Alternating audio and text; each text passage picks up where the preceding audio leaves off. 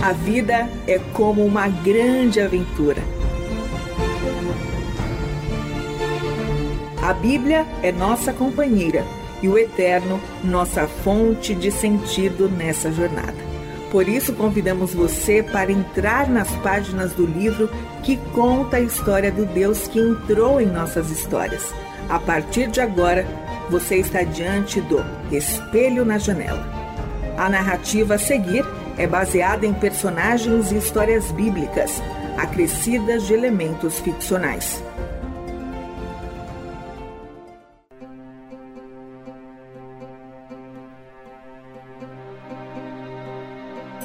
Jesus está morto.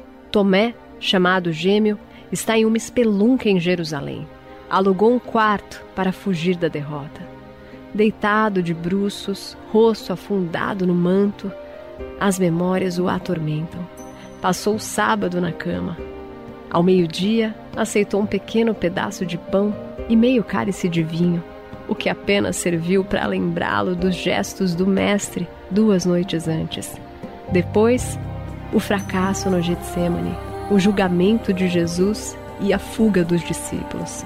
Eles não tiveram coragem nem de se aproximar da cruz. Observaram o sofrimento dele à distância. Tomé lembra de João saindo do meio dos amedrontados para ficar junto ao Senhor nos seus derradeiros minutos. A memória vergonhosa daqueles momentos se repete de novo e de novo e de novo. A cruz ao longe, a tempestade se formando. Ele, paralisado. As palavras que ele mesmo dissera naquela semana, pouco antes da ressurreição de Lázaro, reverberam em sua mente: Vamos morrer com ele. Quando chegou a hora de provar sua coragem, foi sufocado pelo medo escondeu-se, imóvel, enquanto o mestre padecia. Covarde! Tomé acusa a si mesmo. Lembra também de Pedro, aquele que ousadamente afirmara: Mesmo que eles todos te neguem, eu nunca te negarei.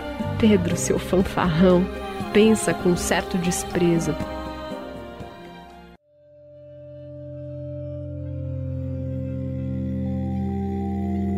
As horas avançam devagar naquela tarde abafada. A noite do sábado chega arrastada, mas a promessa da nova semana não significa nada para Tomé. Nenhuma perspectiva além do desânimo mais profundo. As últimas horas da conversa com Jesus o assolam. Fora um diálogo enigmático. Parem de se perturbar, creiam no eterno e em mim, ele dissera. Irei para o Pai, prepararei um lugar para vocês, depois voltarei para buscá-los. Então ele falou algo que Tomé e nenhum outro dos discípulos entenderam. Vocês conhecem o caminho para onde eu vou? Como assim? Eles olhavam uns para os outros, balançando a cabeça, abaixando os olhos. Tomé teve a coragem de perguntar: Senhor, não sabemos para onde o Senhor vai. Como saberemos o caminho? o olhar de Jesus o atravessou. Aguardou alguns momentos, refletindo, até que finalmente disse: Tomé, eu sou o caminho, a verdade e a vida. Ninguém vem ao Pai senão por mim. Se vocês me conhecem, conhecem o Pai. Vocês já o conhecem e o viram. Os onze ficaram em silêncio. Filipe o rompeu. Senhor, mostra-nos o Pai, isso nos basta. Tomé recorda do olhar do mestre para Felipe. Dava para ver a sua tristeza, a exasperação, seu desejo de dar-se a compreender a eles. Jesus olhou para o céu, parecia cochichar com o Eterno, respondeu: Felipe, há tanto tempo ando com vocês e não me conhece. Como assim mostra-nos o Pai? Olha para mim, Felipe. Quem me vê, vê o Pai. Como você pode me pedir para mostrar o Pai? Você não crê? Jesus sentou-se ao chão, mãos no rosto, exausto, continuou: Creiam, eu estou no Pai e o Pai está em mim. Acreditem, pelo menos por causa das obras que eu realizei no meio de vocês.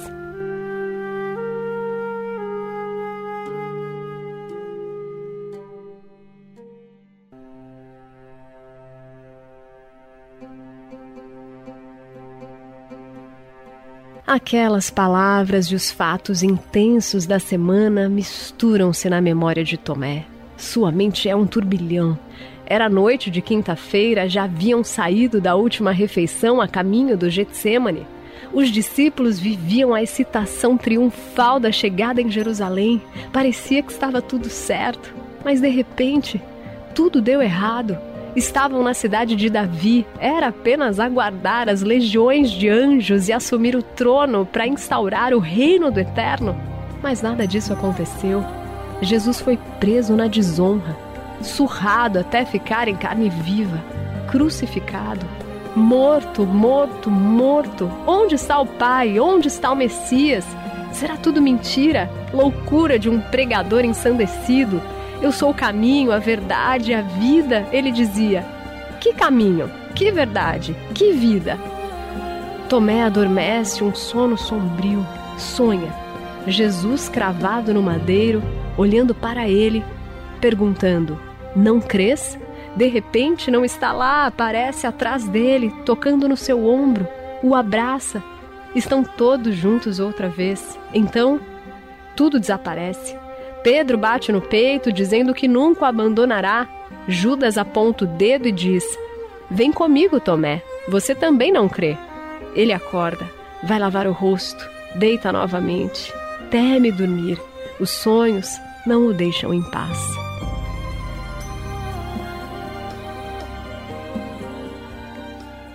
Amanhece o primeiro dia da semana, o dia do sol, como os romanos o chamam. Mas não há luz para ele. Tomé não está disposto a sair do leito, revira-se até quase meio-dia. Onde a verdade? Onde? Por fim, levanta. Sisudo, rosto embrutecido, conclui: Vaidade das vaidades, tudo é vaidade. O Eclesiastes estava certo. Acabou. Fala com a senhora da casa, aceita a refeição barata que ela oferece, come, toma um pouco de vinho para afogar a angústia junto com a comida. Então Tomé vai ao encontro dos discípulos. Conversaria com seus antigos irmãos, daria um basta, irá embora, seguindo a esteira da desesperança. Foi enganado, sobrou apenas a memória de uma grande, uma imensa esperança. Mas não era verdade. Jesus morreu e deixou apenas um amontoado de enigmas. E quantos eram? Eu sou a porta, eu sou o pão da vida, eu sou a água da vida, eu sou o bom pastor, eu sou. Chega! Espelho na janela. Você está dentro das páginas do livro que conta nossa história com Deus.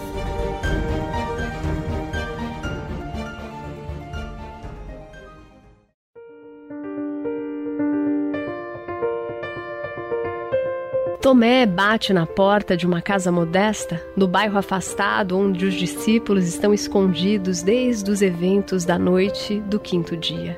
Está pronto para a despedida e voltar à vida miserável que sempre tivera antes de conhecer o Mestre. O rosto de Pedro aparece na fresta. Olhos arregalados, radiantes, tem algo estranho ali. O pescador abre a porta de supetão, salta aos ombros de Tomé, abraça-o com entusiasmo, começa a chorar daquele jeito sempre exagerado e diz: Ele está vivo, Tomé, ele está vivo! Pedro puxa para dentro da modesta casa. Na penumbra reconhece Maria, mãe do Senhor, Maria Madalena, que permaneceu com ele em todo o percurso da crucificação, e os discípulos, exceto Judas, o Iscariotes. Tomé sabe do suicídio do infeliz. João levanta da mesa e se aproxima. É verdade, Tomé. Ele esteve conosco hoje, logo após a refeição. Pedro continua. Estávamos trancados aqui, como quando você nos deixou dois dias atrás. Morríamos de medo que o Sinédrio mandasse os seus soldados nos prenderem também. Mas ninguém veio até hoje de manhã. Então Maria Madalena chegou bem cedo, contando que vira o túmulo vazio. Eu e João corremos até lá e confirmamos que o corpo tinha desaparecido. Os panos que o envolviam estavam enrolados e o sudário dobrado ao lado. Então, nós retornamos. Madalena foi mais uma vez ao túmulo e voltou dizendo que Jesus apareceu. João continua, já com os demais discípulos ao redor de Tomé. Então todos nós o vimos, estávamos comendo, pensando no que fazer, pois estávamos todos desorientados. Era tudo muito confuso, mas Jesus apareceu entre nós, mesmo com as portas e janelas fechadas. Tiago interrompe a fala de João e acrescenta: Jesus mostrou as marcas da cruz nas suas mãos, o furo da lança no seu lado. Nós vimos, é verdade, Tomé, Jesus ressuscitou. Agora tudo faz sentido. Pedro retoma.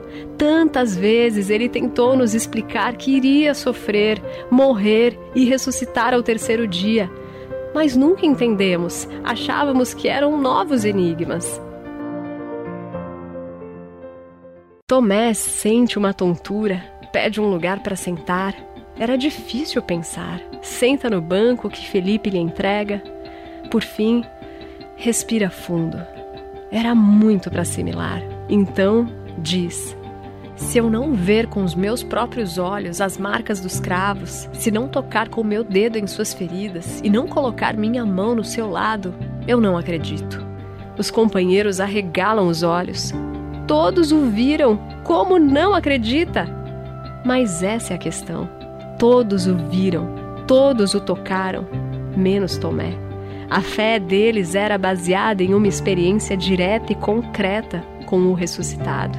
Ele também quer ter a mesma certeza, o mesmo tipo de convicção inquestionável. Os últimos dias o devastaram. E se estavam todos alucinados de tanto sofrimento? E se estavam imaginando coisas? Não! Ele tinha que ter certeza da verdade. Tomé decide dar uma chance. Ficará com os discípulos por enquanto. Se Jesus estiver vivo, voltará para eles. Tinha que voltar. Passa um dia. Nada. No segundo, chegam visitantes com relatos de aparições de Jesus, mas pouco crível. No terceiro, Cleopas conta uma história estranha, que encontrara o mestre no caminho de Maús, mas havia demorado a perceber que se tratava dele. Tinha algo diferente que não permitia um reconhecimento imediato. O entusiasmo é evidente entre os discípulos. Mas Tomé chora por dentro. De novo, a verdade, sempre ela, precisa ver para crer. Mais quatro dias de silêncio total. Então, chega o oitavo dia. Todos os onze, mais outros homens e mulheres que se juntaram a eles, estão ceando.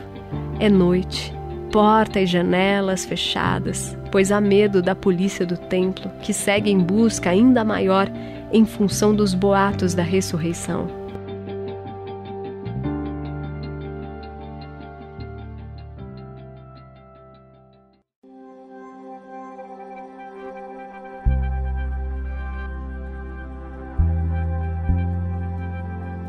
Jesus aparece entre eles e diz: Paz seja convosco. O mestre não espera que levantem. Caminha resolutamente em direção a Tomé. O assunto é com ele. Posiciona-se à sua frente, corpo ereto, mas relaxado. Não há repreensão ou julgamento na sua face. Tomé apenas observa, boquiaberto, enquanto Jesus toma suas mãos e as coloca sobre as suas. Ele sente as marcas, os buracos que os cravos deixaram em seus pulsos.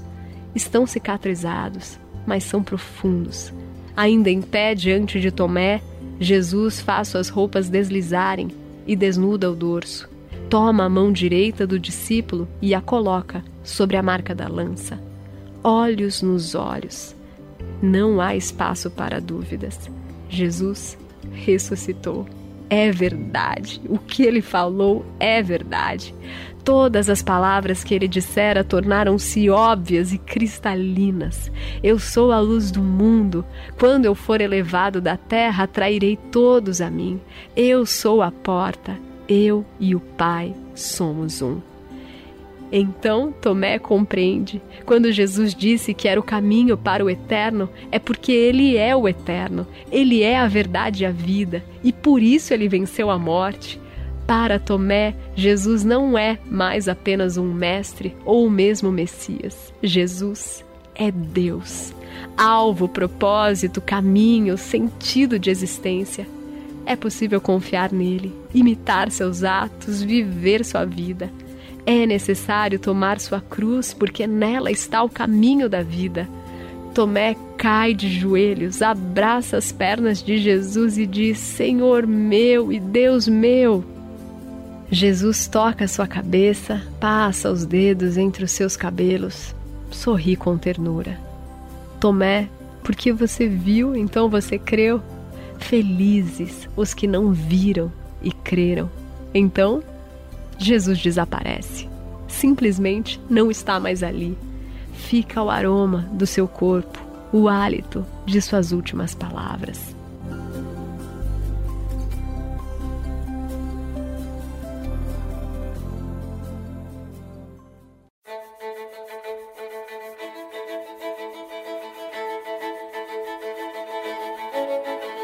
Depois daquele evento, muitas outras aparições se sucederam, mas não com Tomé. Não precisava.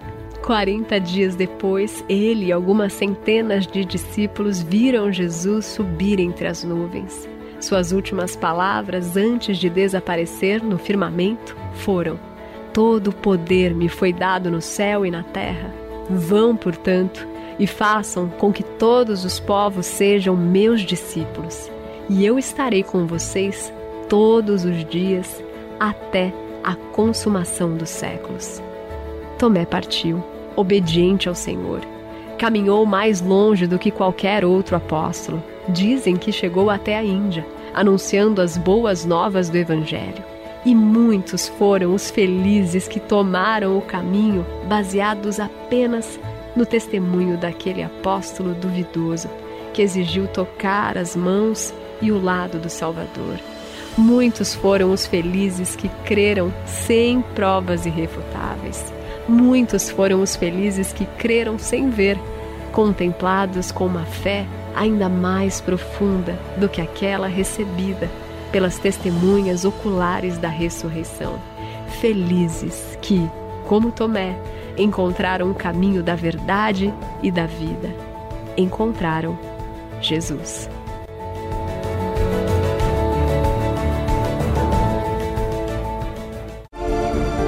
Este foi o Espelho na Janela, escrito por Israel Mazacurati, Renata Borjato e André Daniel Reich.